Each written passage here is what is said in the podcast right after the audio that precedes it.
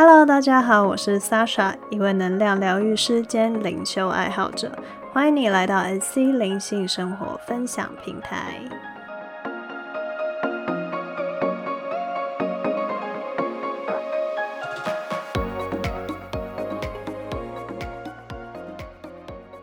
好了，今天这集我们来到了第十九集《疗愈的真相》。那这一集我们会直接来谈谈疗愈这件事情。关于生命成千上万的课题等着我们去参透、去破解，而关于所谓的爱，又有千头万绪的感受等着我们生生世世去体会、学习。灵魂有这么多的功课作业等着完成，而世界上又充斥着各派的宗教、各式各样的说法，协助我们去一窥生命的真相。假若你还在这条道路上继续走着，想必你也深深受到真理的吸引，想要弄清楚到底生命这件事情是怎么运作的。担任疗愈师以来，我疗愈过超过百件的个案。在咨询过程中，我们往往会先从个案想要处理的议题开始去着手，然后一步步的挖掘、探索到个案的潜意识底层，找到所谓需要疗愈、释放的事件或者是信念。而往往一个多小时过去了，个案的感觉变好了，但相信不只是个案，应该也有很多人心中存着所谓的疑问：到底疗愈在做什么呢？为什么透过所谓的能量疗愈，透过疗愈师，我的感觉可以变好？而疗愈这件事又跟生命有什么直接的关系呢？这样走着走着，疗愈下去，我究竟会通到哪里呢？以上就是这集我们今天要讨论的。首先，在讨论疗愈以前，我们先来讨论看看生命的目的。在前面第十七集里，我们说过，生命的意义是创造爱、体验爱。爱是一种扩展的能量，这一个是生命延续的本能，也是我们生命的本质能量。而生命在爱之中会完成的一个目的，就是不停的成长学习。而成长学习这件事，也是扩展的能量。灵魂不停的投胎肉身，为的就是来到实相这个游戏场，透过你的角色设定、背景、遇到的人事物，来学习各式各样的议题、美德等等。就好像电脑养成游戏一样，你会遇到需要破解的任务，你会遇到需要一起合作，甚至冲突、萍水相逢的 NPC。这一些终极目标，就是让你不停的等级提升，也就是灵性世界里常常听到的扬升这件事。而随着不停的破解，你可以将这些学习到的技能、能量回馈给灵魂、宇宙的源头，继续的让生命这股能量得以不停的扩展。而人生跟电脑游戏不同的区别，就在于生命本身这件事就是一个有机体。还正在繁衍扩张，这个游戏目前尚未结束，而我们都还在过程之中。此外，还有一个更大的差异，就是老天给我们的礼物——自由意志。这一点自由意志造就了游戏的真实性，加深了每一个灵魂学习的深刻度，同时也造成了每一个灵魂学习进度上的不同。正如前面所说。灵魂为了成长，会设定各式各样的情境事件，来让我们学习相关状况的美德、高频能量等等，以此来达到提升的目的。理想的状态上，是我们遇到所有的困难挑战，都能够在当下选择穿越。那么如此一来，地球扬升的速度就会非常快速。然而，也正如前面所说，正因为我们有自由意志。我们可以选择成长，同样的，我们也可以选择不成长，也就是所谓的坠落。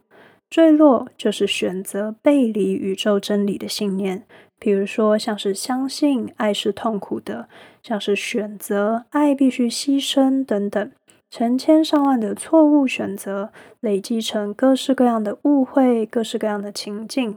每一次的坠落，越往小我的方向前去。越走越深，而其实这就是需要疗愈的地方。看见坠落的起点，找回原本该学会的议题，拿回自己的天赋。这就是疗愈的真相。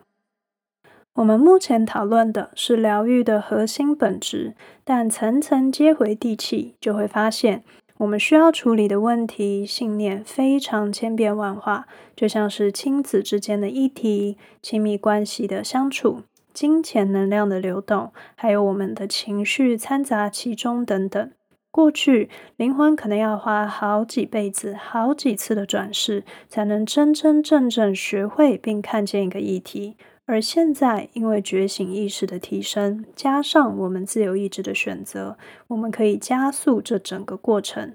换句话说，疗愈的目的正是与灵魂的目标共振的，就是让灵魂得以提升进化。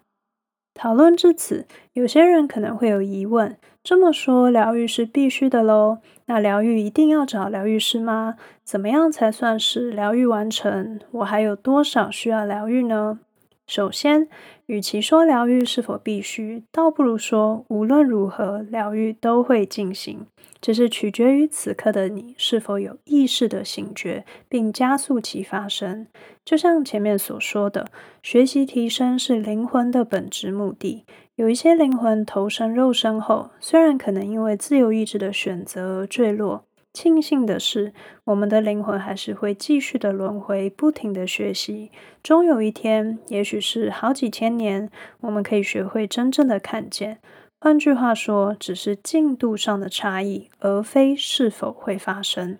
再来，疗愈也并不一定要找疗愈师。疗愈师作为引导的旁观角色，可以协助我们清晰的看见。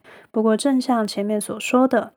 灵魂本身就在做这件事情，而很多时候没有接触灵性疗愈的人，只要他拥有成长型的心态或人格，一样可以帮助自己在人生的逆境中成长，也同样可以为自己达到相同的灵魂目的，不论这要花多少的时间。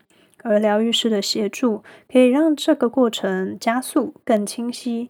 那是否需要疗愈师的陪同，就在个人的选择了。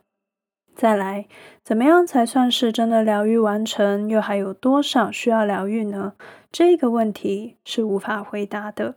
原因在于，宇宙、灵魂、生命都还是生生不息的能量。